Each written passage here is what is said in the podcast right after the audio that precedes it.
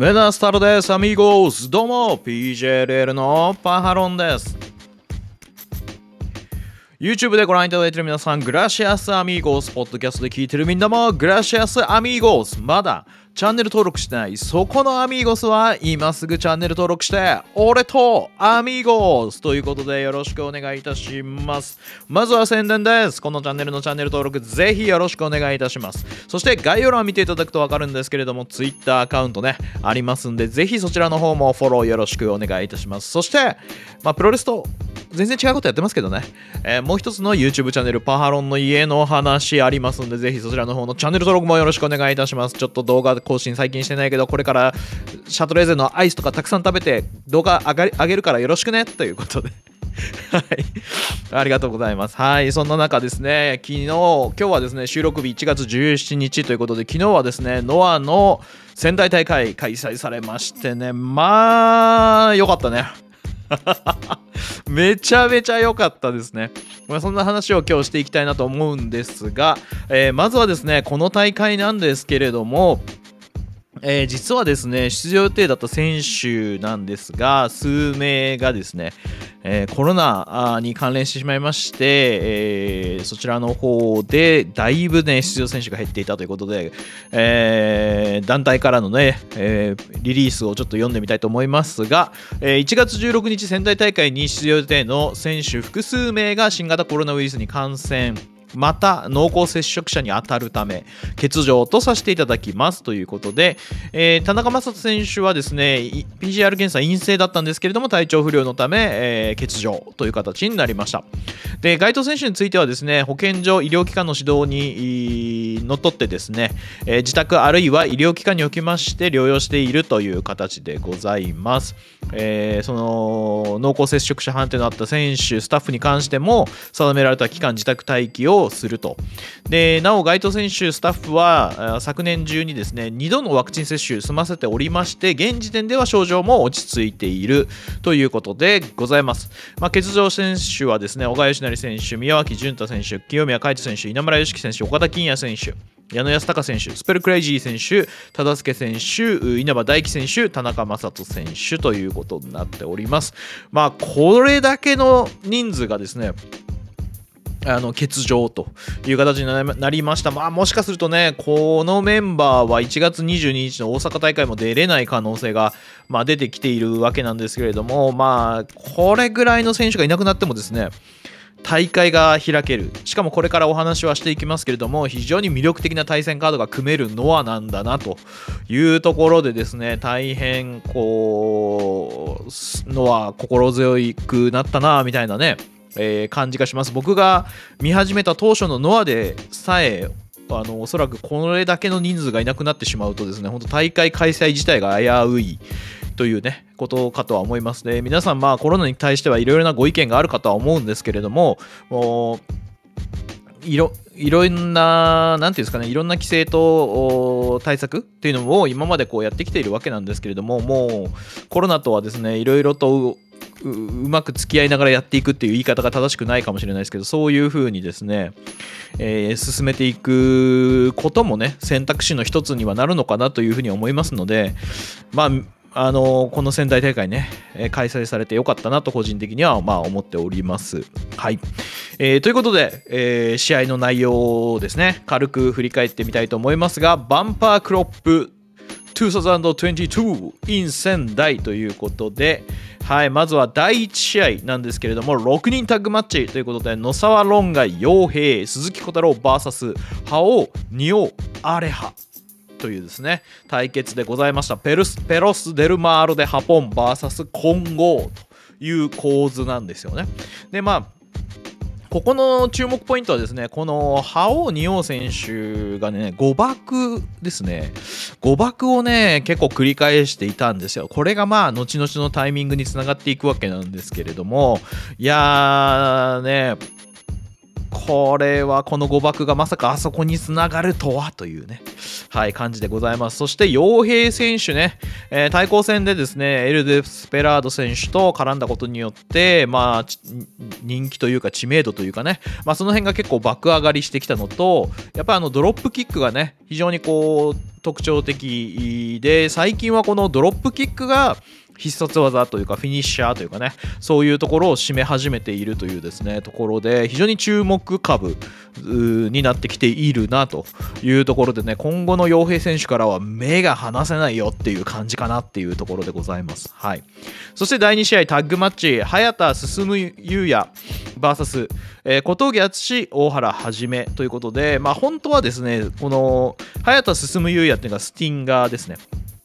で小峠敦小原はじめ正規軍。で、えー、まあその進優也選手と吉岡正規選手がタッグをここスティンガー対正規軍の8人タッグとかだったんですけれども、まあ、ここでね勝った方がジュニアタッグに挑戦しますっていう流れだったんですよね、まあ、だけどまあできなくなってっていう感じですが、まあ、試合がですね小峠選手と大原選手が勝ったことにより、まあ、進優也選手もツイッターでね、えー、ツイートしてたんですけれども、まあ、そのまま正規軍がですねジュニアタッグに挑戦するという流れが、まあ、出来上がっているということなので、えー、ジュニアタッグね、えー、早田小川義成組になりますので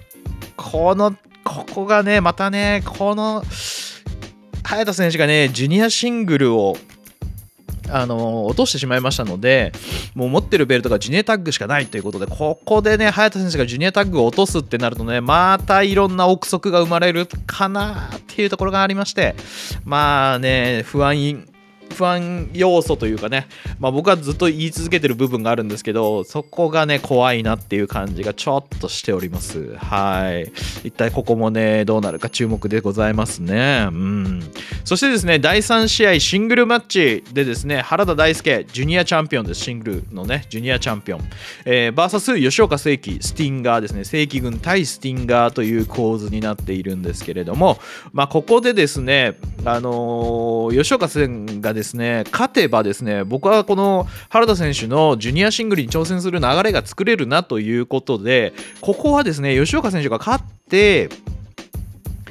えー、そのチャレンジャーになるという流れでしょうみたいな感じで見てたら吉岡選手が負けちゃうんですよね。だからえーと思ってここで吉岡選手がチャレンジャーに行く流れじゃないのかと。なるほどなと思って見てたところこの試合後にですね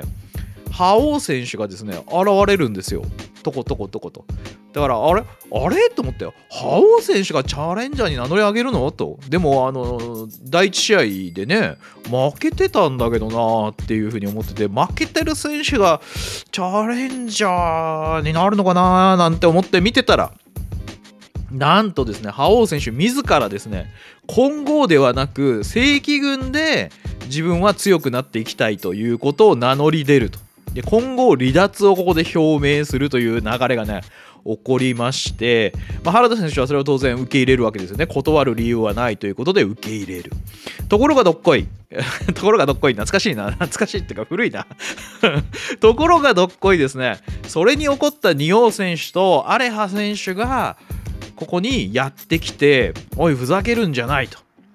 どういうことだということで揉め始めるわけですよ。でそうすると原田選手があの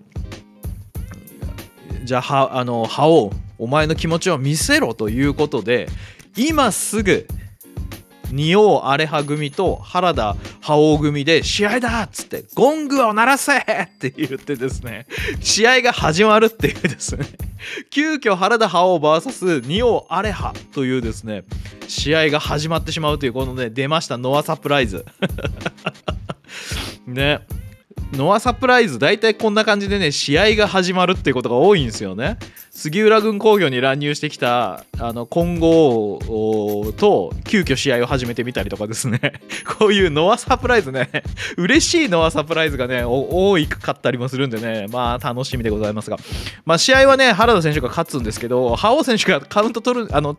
あのー、ね勝ちに行くんじゃないんかいみたいな展開でしたけどまあね、これによってですね、覇王、仁王というですね、混合でのタッグチームもね、組めなくなるということでございまして、やっぱ仁王選手がね、それにもすごく怒るっていうことになってきたんですけれども、まあ、これによって、えー、覇王選手ね、まあ、高橋宏夢選手との絡みで注目を浴びてたわけなんですけども、覇王選手が、こう正規軍でどういう風にやっていくのかっていうストーリーも動き始めたっていうところですね。かつ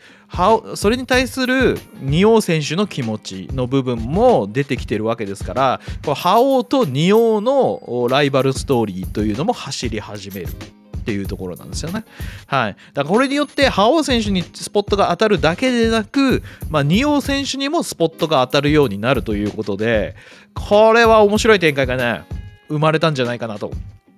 いうところでございます。そして、まあ、覇王選手が今後から抜けたことにより、ジュニア枠がね、今後のジュニア枠が一つ開くような感じになりますから、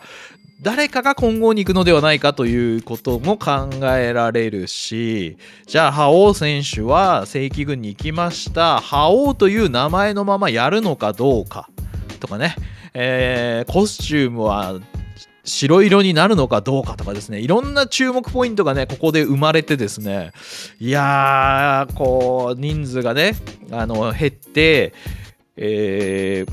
対戦カードもね、えー、減ってっていうところをこういうサプライズでね埋めてくるのはねやっぱ面白いなというふうにね思いながらねこれ見てましたよ。はい。皆さんもね覇王さんの動き気になるんじゃないかなと。そしでもここでねやっぱねこの仁王さんがね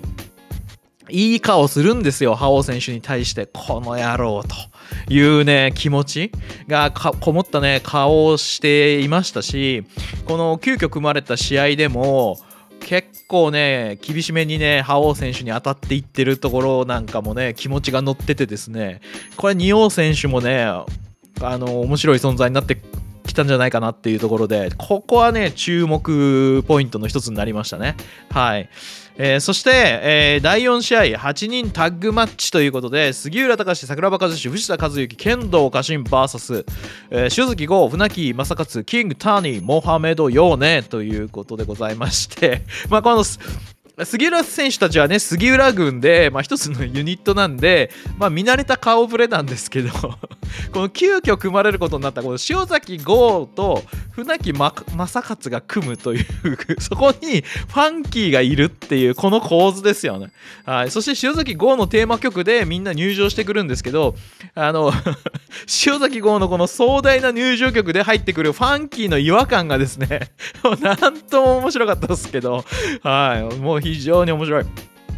展開でした、まあ、試合といえばですねこのやっぱり船木正勝選手がキーポイントになってくるかなっていう感じになりましたね、まあ、結局のところですねこの桜庭和選手もいますから船木正勝 VS 桜庭和志という対決も生まれ船木正勝 VS 藤田和幸という対決も生まれるというところですね。非常にねあの急遽組まれることになったわけですけど非常に豪華なですねえー、8人タッグマッチになったんじゃないかなというところでございます。まあね、ここでね、また藤田和之の存在感がね、際立ってくるんですけどね、これがまた後々につながるってことでね、めちゃくちゃ面白い展開生まれますからね。いやー、ほんとね、急遽組まれる試合がすげえ面白いっていうのも、やっぱりノアの特徴なのかなと、そのユニットにね、ユニットにその固定されない部分があると、まあ人数的な問題もあるかとは思うんですけど、ユニットに固定されない部分があるので、流動的にこういうね、意外性のあるね、タッグが生まれたりするっていうところでね、非常に面白いなと思ってますね。はい。そして第5試合がですね、GHC タッグ選手権試合でございます。王者、武藤敬司、丸藤直美氏 VS、剣王、曽谷学という形になっております。はいまあ、こちら第57代王者2度目の防衛戦ということみたいでございますがねまあこれね非常に接戦になりましたねはい。そして登場した曽谷選手の表情がめちゃくちゃいいんですよ。もう本当にね弾道のごとくですね一直線にね獲物を刈り取る目をしているわけなんですよ。そしてその意気込みがね雰囲気からも伝わってきてこれは本当に素晴らしかったなと。やっぱりそのまあ、もちろんねプロレスは試合で見せるとかそういう部分もあるかもしれましれませんがやっぱりまずその戦う気持ちがその表情に現れるかどうかっていうのはめちゃめちゃまたこれ大事なことだと僕は思っているのではいそういう意味ではこの曽谷さんのその表情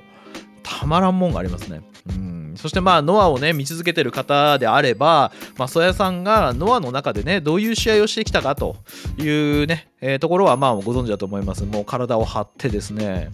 もうどんな相手にも肉弾戦を仕掛けてですね。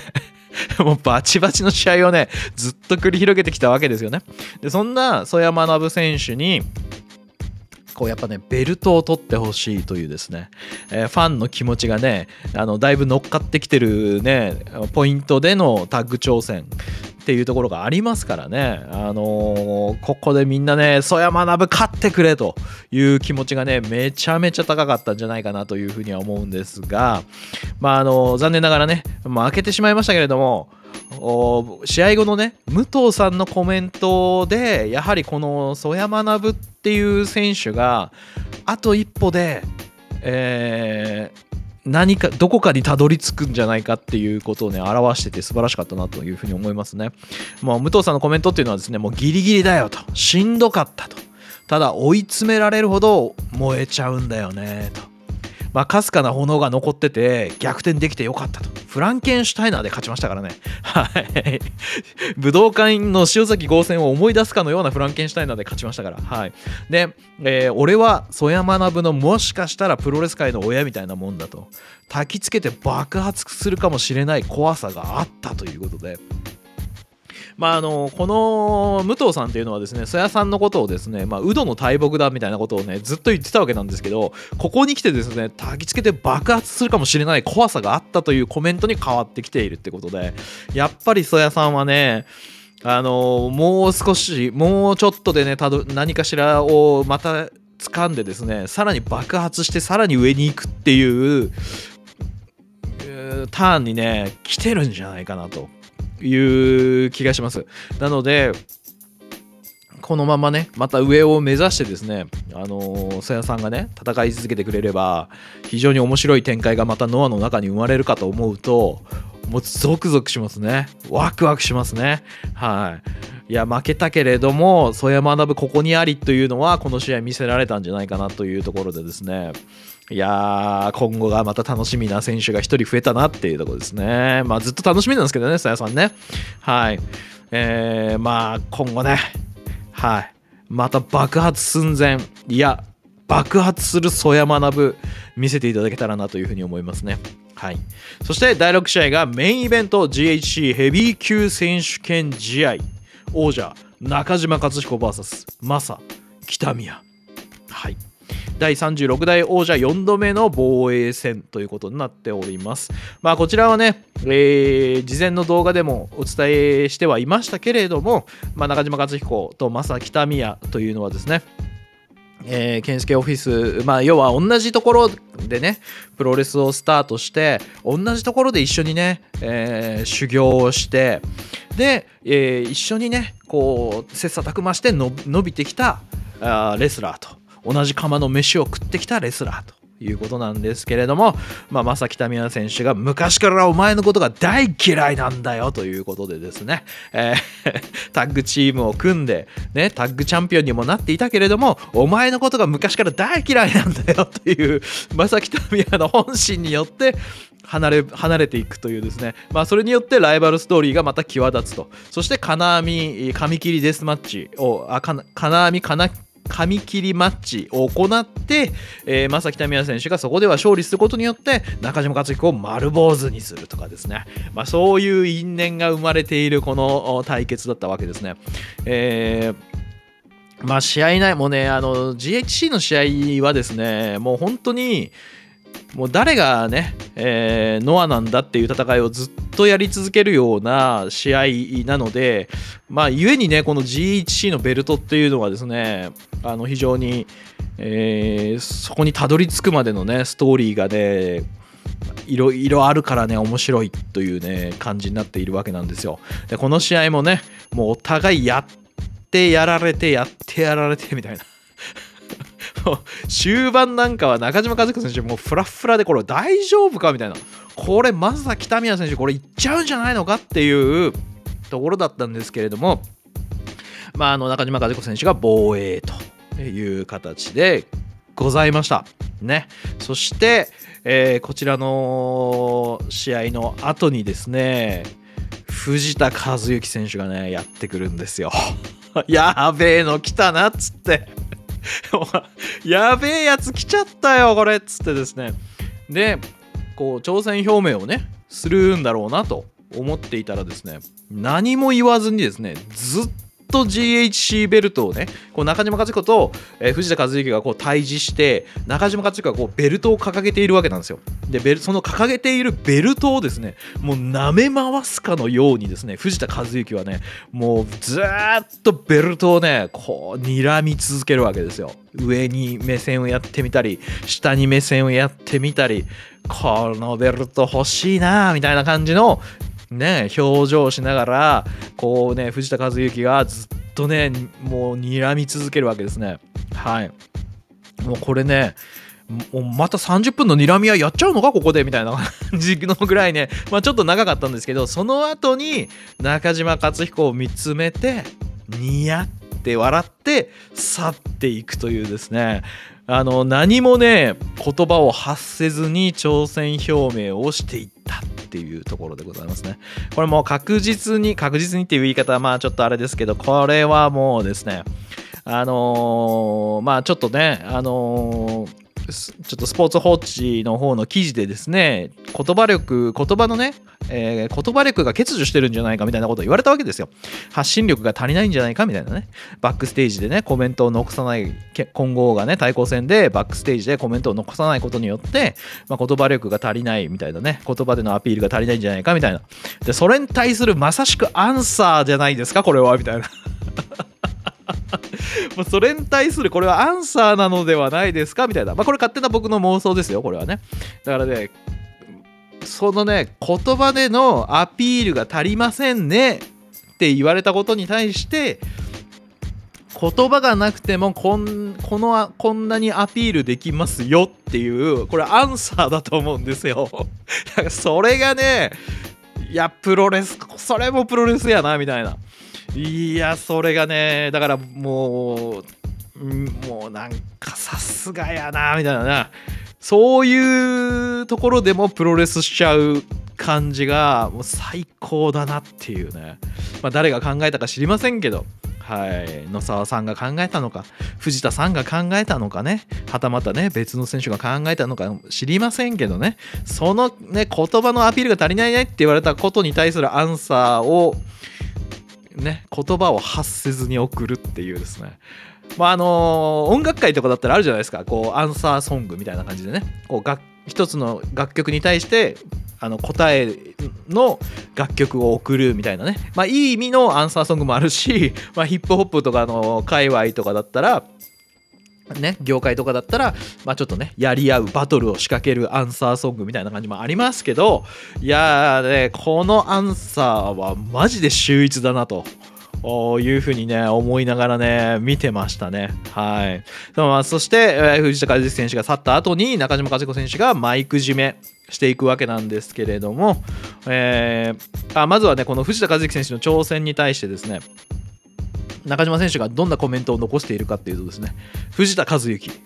いつ何時でもお前の挑戦受けてやるよっつって。この新日本出身のあの藤田和幸選手に対してねその新日本の新日本というかまあアントニオ猪木選手のワードを使ってですね挑発していくというですねこの中島和幸のこの言葉も また秀逸だなって思いながらね、まあ、塩崎豪選手もね、あとかね、あのー、杉浦隆選手もね、このワード結構使ったりするんですけど、この藤田和之選手に対して直接このワードを投げかける中島和彦のこのワードセンスもね、秀逸だなと思いながらね、聞いてました。はい、そして、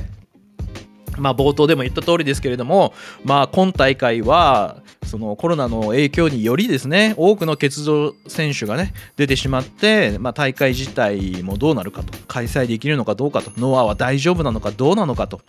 いうふうにね、えー、多くの不安をね不安不安になってしまったねファンのね、不安になったファンもみたいなね、韻を踏んでいくみたいなね、感じになっています。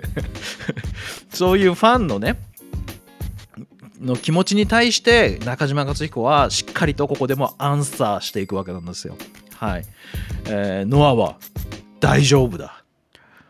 俺がいる。って言ってですね、アンサーをこうね、そここでもかましていくんですよ。もうね、最高かよっつってね。いや、ほんとね、安心しろと。俺がいるんだぞと。だからノアは大丈夫だぞということをねまあこういうふうにね語りかけていくチャンピオン。いや非常にね頼もしいですよね。そしてこう会場をね指さしながらずっとこううーっと一周するんですよ。指さしながらずっと一周してで今回はレッスルユニバース配信だったのでそのレッスルユニバースのカメラに向かってもズバッてこう指をさしてそして俺たちはノアだって言うんですよ。いやめちゃめちゃしびれるよね。これはしびれる。いやだからね、あのー、まあ、このね俺たちがノアだ論争みたいなのも起こっての挑戦表明だったりね正木民の挑戦表明だったりとかするんですけどまあそのね、えー、俺たちがノアだって最初に言った時っていうのは1.1武道館の後ねに言いまして、まあ、それは表面上を今後のことを指すように聞こえてたわけですよ。でそれに対して正木民也選手が俺たちもノアなんだよっつってあの挑戦表明をすると。今後だけじゃねえんだよというね。俺たちもノアなんだよというね、えー、ワードを使って挑戦表明をする、まあ、これもね秀逸なんですけどね。そしてここに来て会場全体を見渡してカメラの要するに配信を見ているお前たちもだぞっていう意味でカメラにも指をさして俺たちはノアだっていうわけですよ。いやだからこれでもう We are Noah なんですよね。We are Noah の日本語版がまた完成してしまう。塩崎豪選手は I am Noah We are Noah と。いうことをね言い続けたわけなんですけれどもまあそれに対して俺がノアだ。I am ノア俺がノアだという言い始めた中島和子。そして俺たちはノアだと。We are ノアだと言い始めた中島和子、まあ、結局ですねノアっていうのは みんなノアなんですよ。だからねノアをあの好きな人ノアを応援している人ね。えー、選手スタッフみんなノアなんですよ。ノア最高ですね。いろんな好き嫌いはあるかもしれんけど。ね？俺のことが嫌いな人もいるかもしれんけど。俺たちはノアなんだよ、うん、っていうね。言葉を借りて好き放題言うっていう 形なんですけど。いやーまあでもしびれたね、なので、まあ、そのコロナで選手がねたくさん欠場してしまったけれども、はい。あのー、こうやってチャンピオンがね大丈夫だ。俺がいる。そして俺たちはノアだと。こういうことによってもうファンの気持ちもね一緒に行こうぜというような、ね、一緒に立ち向かっていこうぜっていうことを問いあの問いかけるわけじゃないけどその言葉の中にねそういう意味も内包されているっていう形なのかなって思うといやーねあのアピール力が足りなかったはずの 嫌味で嫌味じゃないからね嫌味じゃないけどねアピール力が足りないと言われたノアってどうですか？みたいな。いう感じのこのね仙台大会のこの最後のもうほんと藤田和幸が何も言わずにあの帰っていくアンサーと中島和彦のこのマイク締めの、えー、アンサーによってですね、えー、多くの人に少ない言葉でねあの伝えることができたんじゃないかなと。でそれが当然これを見ていた人たちには伝わったんじゃないかなというところでございまして、まあ、このね、現地組はね、これはもう言うてやっぱね、相当最高な興行だったと思いますし、まあ、配信で見ててもめちゃめちゃ面白いと。そしてその最後にそういう風にね不安を払拭してくれるチャンピオンの言葉があるということでまあこのノアの興行もね完璧ったんじゃないですか？うん素晴らしいものになったというふうに本当に思います。はい、なのでノアはね、まあ、多くのねえー、逆境だったりとかそういったものを跳ね返してですね、えー、これからも前に進んでいただければなというふうに思います。そしてまあそれをね、えー、みんなでね応援できたらねより素晴らしいんじゃないかなというふうに思いますので、まあ、ぜひノアねまだ見てないよっていう皆さんはもうレッスルユニバースに入ってみましょう。ね。みんなで一緒に、えノア応援していきましょう。ということでね、えーそんなノアを応援している俺のことも応援してもいいんだぜって思ってくれる皆さんがいましたら概要欄見ていただければ分かりますけど月1300円のスパチャ価格でですね、はい、メンバー募集もやってますし、えー、Twitter もありますしもう一つのねパーロンの家の話っていうチャンネルもあるのでね、まあ、あのぜひそちらの方のフォローもよろしくお願いしたいなというふうに思っております。はいということで皆さんまた次回の動画でお会いしましょう。セニョス、アミーゴス、ホーミース、クソ野郎ども。俺たちは PJLL だ。